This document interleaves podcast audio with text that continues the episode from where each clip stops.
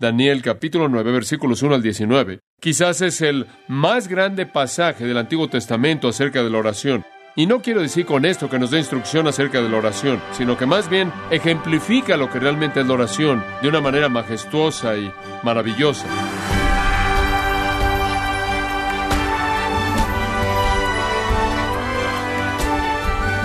Le damos las gracias por acompañarnos a este subprograma, gracias a vosotros, con el pastor John MacArthur. D. A. Carson dijo que ora hasta que ores significa orar el tiempo suficiente y con la honestidad suficiente en una sola sesión hasta dejar a un lado el formalismo. En otras palabras, cuando empiece a orar, estimado oyente, no se detenga después de unos minutos. Con un esfuerzo bien dirigido llegarán las palabras correctas. Por desgracia, vivimos en un mundo que hace difícil orar con esa clase de tenacidad. Las llamadas telefónicas y los mensajes de texto nos invaden. Los correos electrónicos se acumulan en la bandeja de entrada. Unos momentos en el Internet se convierten en minutos y horas perdidas. Pero, ¿cómo evitar las distracciones y orar constantemente de la forma en que a Dios le agrada? Bueno, el pastor John MacArthur continúa su estudio titulado Elementos de la oración verdadera, aquí en Gracia a vosotros. No creo que podemos subestimar la necesidad y el valor de la oración. Y creo que entre más tiempo estudiamos la palabra de Dios, más vamos a regresar a este tema, porque se repite a lo largo de las Escrituras. Y francamente creo que Daniel capítulo 9 versículos 1 al 19 quizás es el más grande pasaje del Antiguo Testamento acerca de la oración. Y no quiero decir con esto que nos dé instrucción acerca de la oración, sino que más bien ejemplifica lo que realmente es la oración de una manera majestuosa y maravillosa. Podría haber otros capítulos que son equivalentes al mismo, pero no sé si hay alguno que lo sobrepase. No nos enseña acerca de la oración mediante precepto, nos enseña acerca de la oración al permitirnos ver a alguien que está orando, y esa es la mejor manera de aprender, creo yo. Y entonces lo que quiero que haga es que, junto con la oración modelo que encontramos aquí, la coloque al lado de la oración modelo del Señor Jesús en Mateo capítulo 6. Vea cómo las dos se unen en su manera de pensar y refuerce lo que el Espíritu de Dios le ha enseñado ya en esas series. Ahora, Daniel, como usted bien sabe, si usted ha estudiado al hombre y el libro, ha presentado para nosotros un estándar de excelencia espiritual en casi toda área concebible. Conforme estudiamos particularmente los primeros capítulos de este maravilloso libro, estuvimos muy conscientes de que Daniel era un hombre sorprendente. El nivel de su compromiso y dedicación son excepcionales, inclusive comparados con los mejores hombres. Él estaba de hombros arriba por encima de todos los que le rodeaban, inclusive los más comprometidos, sus tres amigos, Sadrach, Mesach y Abednego. Simplemente había algo acerca de Daniel que estaba de hombros arriba por encima del resto de los hombres. Y él nos ha ejemplificado un estándar de excelencia espiritual en tantas áreas que no nos debe sorprender que él será un ejemplo para nosotros en el área de la oración también que Él presente para nosotros un patrón y estándar y ejemplo, y Él así lo ha hecho en otras áreas de su vida. Simplemente para recordarle, por ejemplo, lo hemos visto como un ejemplo de hombre que no hace concesiones, valiente, lleno de fe, no egoísta, humilde, completamente resistente al mundo que lo rodeaba, persistente en su compromiso. Lo hemos visto como un hombre santo, incorruptible, coherente en su estilo de vida, digno de confianza, virtuoso, obediente, lleno de adoración. Y ahora lo encontramos, como lo vimos en el capítulo 6, que Él es un hombre de oración. Y Él es un hombre de oración a tal grado, usted recordará en el capítulo 6, que Él no iba a dejar de orar, aunque eso significaba que Él iba a ser arrojado al foso de los leones. Él era un hombre de oración. Y especialmente en la oración del capítulo 9, nos ejemplifica que Él fue un hombre con un sentido muy profundo de su pecaminosidad un sentido muy profundo de pecaminosidad. Un hombre sorprendente, sin embargo, no tan sorprendente, porque él era un hombre como cualquier otro hombre, nada más que él estaba totalmente entregado a Dios, comprometido con Dios desde su juventud. Y esa es una alternativa que se le ofreció a todo mundo. Y conforme avanzamos, vamos a ver una pequeña lista de ocho cosas.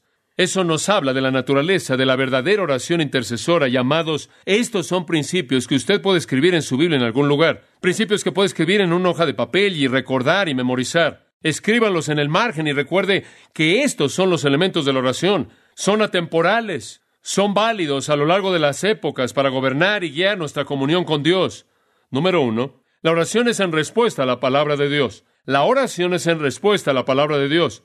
Eso para mí es la primera realidad asombrosa que me impactó conforme estudié este pasaje. Versículo 2 de nuevo. En el año primero de su reinado, Yo, Daniel, miré atentamente en los libros del número de los años de que habló Jehová al profeta Jeremías, que habían de cumplirse las desolaciones de Jerusalén en setenta años. La oración de Daniel nació de un entendimiento de la palabra de Dios. Esa es la razón por la que he dicho tantas veces que es lo más importante estudiar la palabra de Dios y la oración sigue a eso. Porque a menos de que entendamos la palabra de Dios, no entendemos los propósitos y los planes de Dios para gobernar y guiar nuestras oraciones. Fue cuando Daniel vio el plan que él comenzó la oración. Fue cuando Daniel percibió lo que Dios tenía en mente que él comenzó a tener comunión con Dios. De hecho, estoy seguro de que Daniel inclusive creyó que su oración era un elemento en el cumplimiento de la palabra de Dios misma. Ahora, por un lado, él reconoció con certeza el propósito divino. Daniel creyó de manera total y absoluta y completa en la soberanía de Dios. Daniel creyó que esto, la escritura de Jeremías dice, que estaba la palabra del Señor y él sabía que nunca será alterada, nunca será cambiada. Dios cumplirá su palabra. Sin embargo, Daniel oró. Ahora, la razón humana diría esto. Oye, estás leyendo a lo largo de Jeremías y cuando lo lees van a ser 70 años y Dios siempre cumple su palabra, ¿verdad?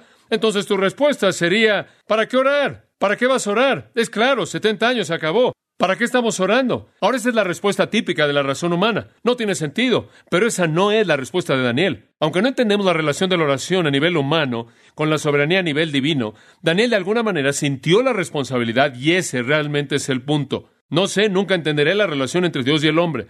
No lo entiendo en ningún nivel. No entiendo cómo Dios puede operar con el hombre en algo. No entiendo cómo Dios puede escribir la Biblia y los hombres pueden ser usados como instrumentos. No entiendo cómo Dios puede convertirse en hombre y Dios al mismo tiempo. No entiendo cómo puedo yo ser salvo por mi propia decisión. Sin embargo, es la voluntad soberana desde antes de la fundación del mundo. No entiendo cómo Dios puede llevar a cabo su obra soberana. Mis oraciones tienen una parte, pero no es para mí entender eso. Pero cuando Daniel leyó del plan de Dios, en lugar de volverse fatalista al respecto y cerrar el libro o cerrar el rollo y decir, bueno, ahí está, ya casi se acaba. Quiero sentarme en mi mecedora. Inmediatamente cayó de rodillas en quebrantamiento y penitencia y clamó a Dios en silicio y cenizas a favor de su pueblo.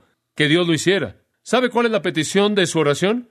Él nunca presenta la petición hasta el versículo 19. ¿Y sabe cuál es? Una palabra. Haz. ¿Lo ve ahí? Haz y no hagas. Eso es lo que no te tarde significa. Hazlo y no lo hagas. Ahora dice usted, ¿por qué estás orando? Digo, Dios va a hacerlo. Bueno, Daniel no está interesado en ser un teólogo que razona de manera lógica humana. Él simplemente está derramando su corazón. Dice usted, ¿por qué? Permítame decirle por qué. Usted sabe que debemos orar cuando descubrimos cuáles son los propósitos de Dios en su palabra. Y no es porque Dios necesite nuestras oraciones para hacerlo, sino porque necesitamos alinearnos con las causas de Dios. La oración es para nosotros, es para nosotros. Alineamos nuestros corazones con sus causas. Vemos nuestra pecaminosidad, vemos la necesidad de su gracia y poder y nos sometemos a su plan. Entonces la oración y la palabra están ligados de manera inseparable. No creo que usted puede orar de manera apropiada a menos de que esté en la palabra de Dios. Permítame ilustrárselo. El salmo más largo, el Salmo 119, expresa esto por lo menos en tres versículos. Permítame simplemente leérselos y después veremos otras escrituras. Salmo 119, 24. Tus testimonios son mi delicia y mis consejeros. Tus testimonios son mi delicia y mis consejeros. En otras palabras, cuando leo tu palabra, tus testimonios se vuelven el consejero, se vuelven aquello que instruye mi mente, y eso es totalmente necesario. Vaya al versículo 99 del mismo Salmo. Tengo más entendimiento que todos mis maestros porque tus testimonios son mi meditación. Entiendo más que los viejos porque guardo tus preceptos. En otras palabras, el salmista simplemente está diciendo, si quiero entrar en tus planes, si quiero entender tus preceptos, tengo que comprometerme con tu palabra. Y después en la oración, no es que estoy orando porque Dios cambie lo que Él va a hacer, es que estoy identificándome a mí mismo con sus planes. La oración y la palabra están ligados de manera inseparable, porque no puedo orar con inteligencia acerca de sus planes a menos de que entienda lo que dice su palabra. Pienso en el apóstol Juan, Jesús le dice en el capítulo 22 de Apocalipsis, He aquí, vengo pronto. Y usted sabe lo que Juan hace, él ora. Él dice, ven, Señor Jesús. Dice usted, Juan, eso es tonto. Él simplemente dijo que venía, ¿por qué estás orando? Y Juan va a decir, porque me estoy identificando con la necesidad de que Él venga. Es un punto de identificación con el propósito y el plan de Dios. La lectura de la palabra y la oración van de la mano de manera maravillosa y hermosa en los libros de Esdras y Nehemías. Y vale la pena ver por un momento Esdras capítulo 9, versículo 4. Después se congregaron en torno a mí todos los que temblaban ante las palabras del Dios de Israel. Hombre, cuando sacaron la ley de Dios y la leyeron, la gente comenzó a sacudirse, a temblar. Y todos los que temblaban ante el Dios de Israel, Esdras 9:4 dice, debido a la transgresión de aquellos que habían sido llevados y me senté hasta el sacrificio de la tarde. Ahora, cuando el pueblo regresó a la tierra, vinieron bajo el liderazgo de Esdras y Nehemías, y cuando comenzaron a leer la palabra de Dios y el pueblo comenzó a oír lo que los llevó a ese cautiverio en el principio, hombre, comenzaron a sacudirse. Y entonces leyeron la palabra de Dios y después el versículo 5 dice, y en el sacrificio de la tarde me levanté de mi pesadumbre y habiendo roto mis vestidos, caí de rodillas y estiré mis manos al Señor mi Dios y dije, oh Dios mío, y después él entra en una oración y es una oración como lo es toda la verdadera oración, que nace de una comprensión de los estándares y los planes y los principios y los preceptos de Dios como son revelados en su palabra. Usted encuentra en Emías capítulo 8 una situación semejante. Todo el pueblo se congregó a sí mismo ante la puerta llamada la puerta de las aguas y hablaron a Esdras el escriba, le pidieron que trajera el libro de la ley de Moisés y leyó de él frente a la calle y él leyó desde la mañana hasta el mediodía. E inclusive le hicieron un púlpito, un podio, en el versículo 5, y él abrió el libro ante todo el pueblo, porque él estaba por encima del pueblo, y cuando él lo abrió, todo mundo se puso de pie, y él leyó y leyó y leyó la palabra de Dios, y él explicó y les dijo lo que significaba, y cuál fue su respuesta. Si usted lee más adelante, va a descubrir que en primer lugar comienzan a examinar sus propios corazones. Tenían algo de alabanza y tuvieron algo de confesión. Capítulo 9 nos dice que estaban congregados en silicio y ceniza y en ayuno, y se arrojaron tierra a sí mismos, y se separaron de los extranjeros, y se pusieron de pie, y confesaron sus pecados y la iniquidad de sus padres. Y lo vuelve a ver, tiene la misma respuesta. Cuando la ley de Dios era leída, el pueblo era llevado a sus rodillas. Escuche, si usted puede leer la palabra de Dios y no ser llevado a la oración, entonces no está escuchando lo que está leyendo, porque lo que usted lee debe ser causa de confesión de pecado en su vida, o de alabanza y gratitud a Dios por la bendición que ha usted leído o gratitud por el plan que se está desarrollando ahí. Esta es la razón por la que en Hechos capítulo 6 nos dice que los apóstoles tenían que perseverar, entregarse de manera continua a la oración y al ministerio de la palabra. Van de la mano. Para otra ilustración, el apóstol Pablo en Efesios capítulo 3. En Efesios capítulo 3, Pablo dice, se me ha dado la dispensación de la gracia de Dios y por revelación de Dios me ha sido dado a conocer el misterio y estoy transmitiéndoles el misterio a ustedes el misterio que no fue revelado en épocas pasadas, pero ahora ha sido revelado a sus apóstoles santos y profetas por el Espíritu. Él procede a describir toda la verdad de la palabra de Dios y él dice, por esta causa, doblo mis rodillas ante el Padre de nuestro Señor Jesucristo. Y después él dice, oro porque puedan comprender, ¿se dan cuenta? Este amor que es revelado en la revelación de Dios. Y entonces descubrimos que Pablo recibió la palabra y lo llevó de nuevo a sus rodillas, la palabra genera oración. Cuando habla de Dios, anhelamos tener comunión con Él. Cuando habla de bendición, anhelamos alabar. Cuando habla de la gloria, anhelamos recibirla. Cuando habla de promesa, anhelamos disfrutarla. Cuando habla de pecado, anhelamos confesar. Cuando habla de juicio, anhelamos evitarlo. Cuando habla del infierno, oramos por los perdidos. Y entonces la palabra de Dios es la causa de la oración. Y simplemente porque sabemos que algo es inevitable, no significa que de manera fatalista nos levantamos de nuestras rodillas y nos alejamos con alguna especie de indiferencia teológica nauseabunda. La oración de Daniel, como lo es toda la oración, nace de un estudio y entendimiento de la palabra de Dios. Esto es lo que enmarca nuestra vida de oración y la moldea. Entonces, en primer lugar, la oración es generada por la palabra de Dios. Segundo punto, la oración está arraigada en la voluntad de Dios. Está arraigada en la voluntad de Dios. Es generada por la palabra, está arraigada en su voluntad. Ahora, en el capítulo 2, o más bien versículo 2 del capítulo 9, Daniel dice, yo sé que la palabra del Señor a través de Jeremías dice que serán setenta años durante los cuales Jerusalén será desolada, revelada de manera clara. No obstante, no hay señal de resignación por parte de Daniel. Él creía que la oración era, como dije, un elemento del cumplimiento. Si Dios tiene un propósito, su pueblo se identifica con su voluntad.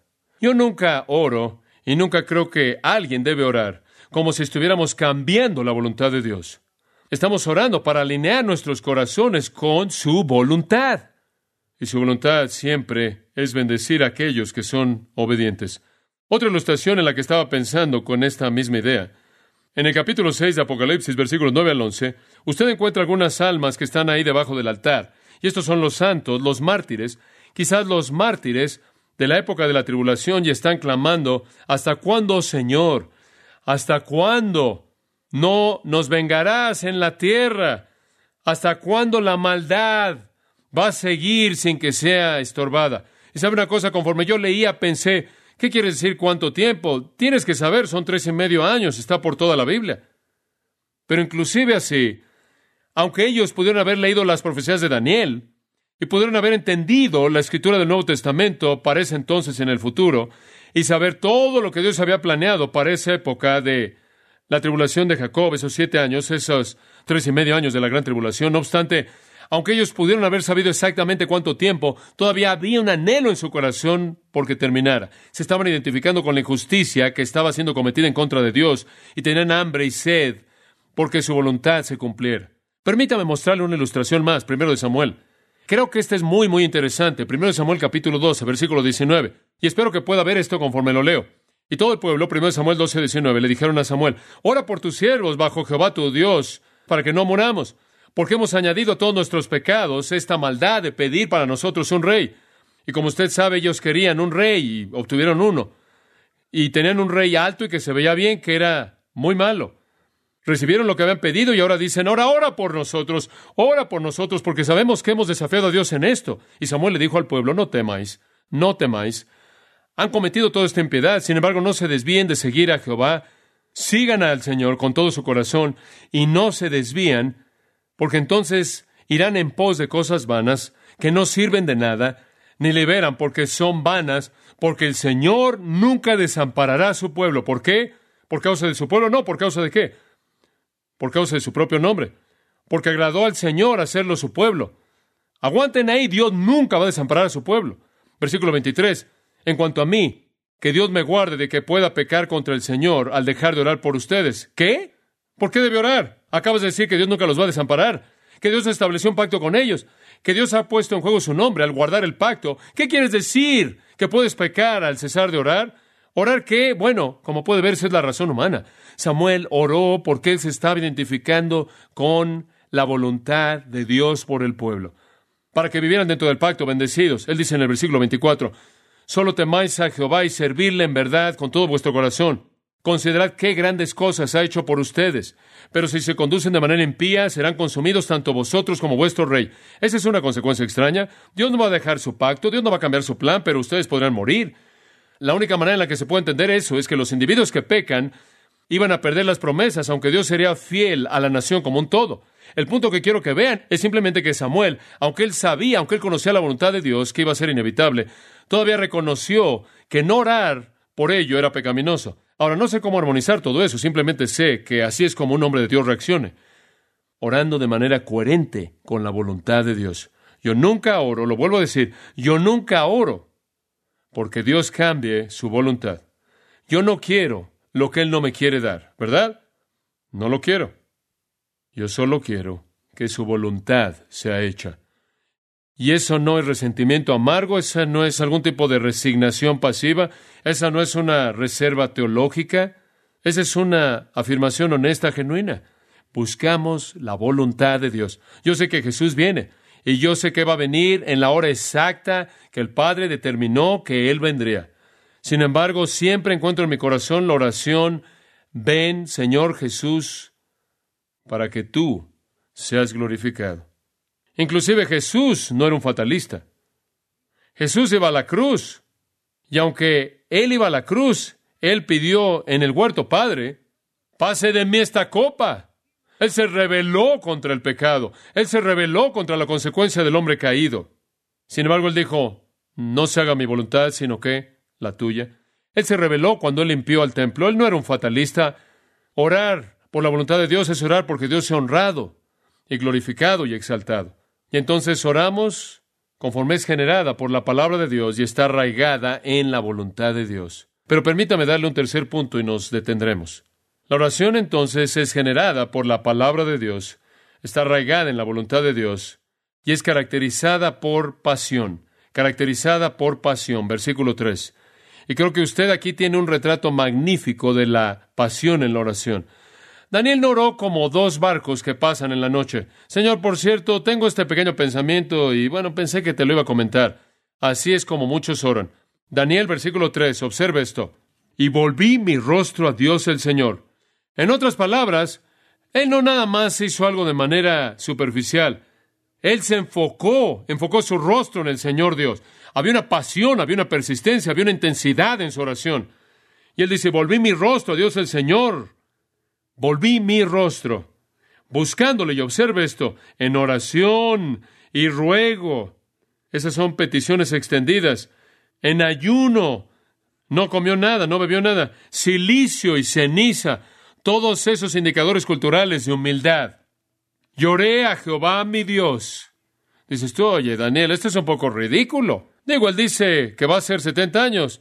¿Por qué te estás molestando tanto? Van a ser 70 años. Guarda tus cenizas en la bolsa.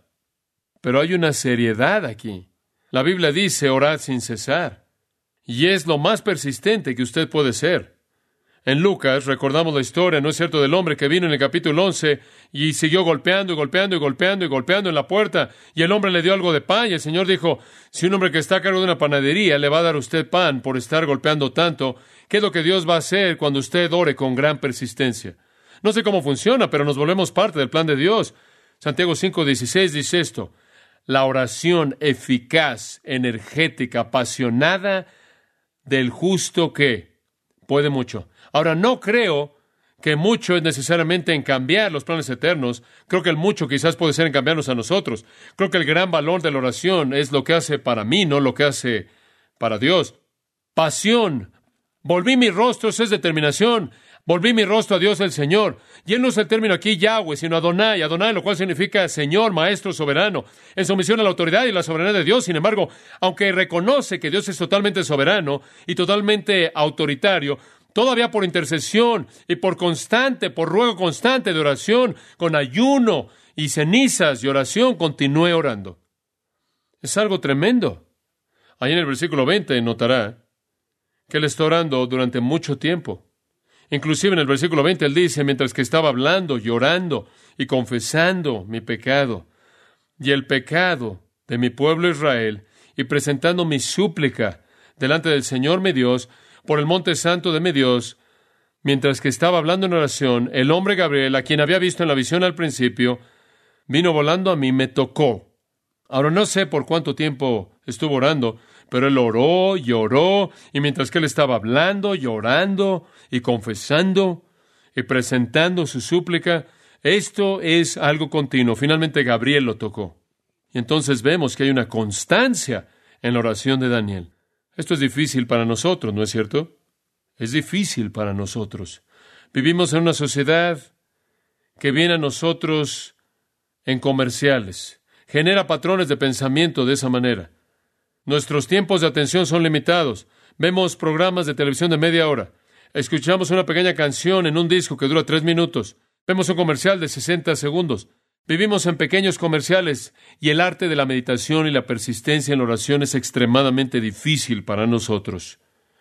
Pero Daniel fue alguien que se entregó a ello, en ayuno, silicio, ceniza. ¿Y para qué? ¿Para confesar su pecado? Digo, por favor, este hombre, Daniel podía molestarse tanto por su pecado. ¿En dónde debería estar yo la mayor parte del tiempo? Yo no llego a su estándar, pero lo digo, entre mayor es su conocimiento de Dios, mayor su compromiso más abrumado está usted con su propia pecaminosidad. Aquí Pablo fue quien dijo, yo soy el qué?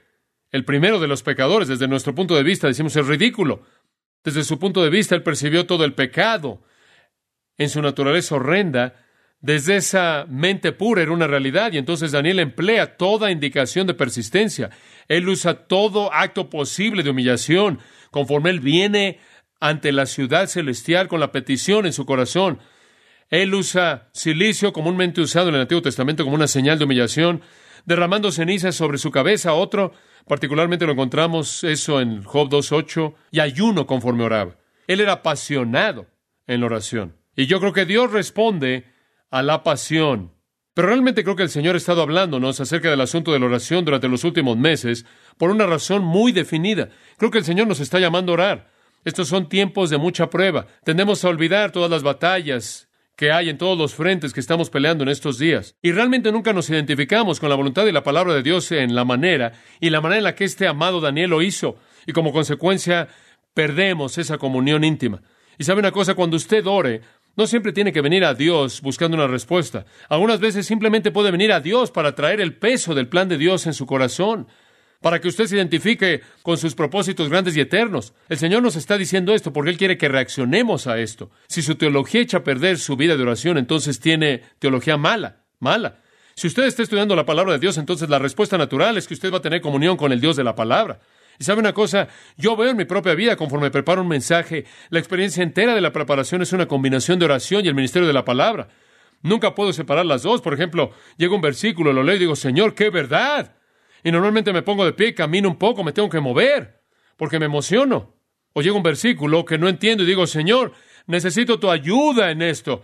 Ilumina mi mente. Llévame una escritura que va a explicar esto. Y el proceso entero de la palabra es oración. No hay manera en la que yo pueda estar en la palabra de Dios sin estar en comunión con Dios.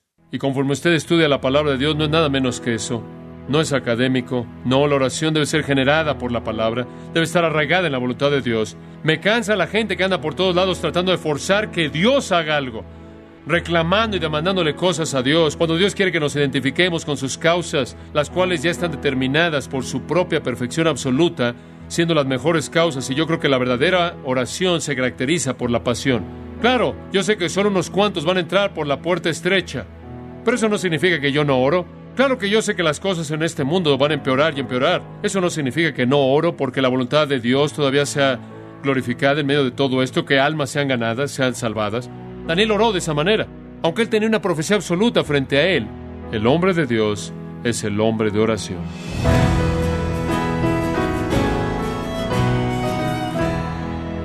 Hemos escuchado a John MacArthur en la serie Elementos de la oración verdadera.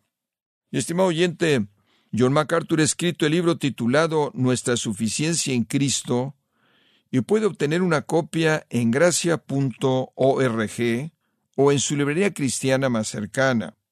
También quiero recordarle que puede descargar gratuitamente todos los sermones de la serie Elementos de la Oración Verdadera, así como las transcripciones y todos aquellos que he escuchado en semanas o meses anteriores en gracia.org.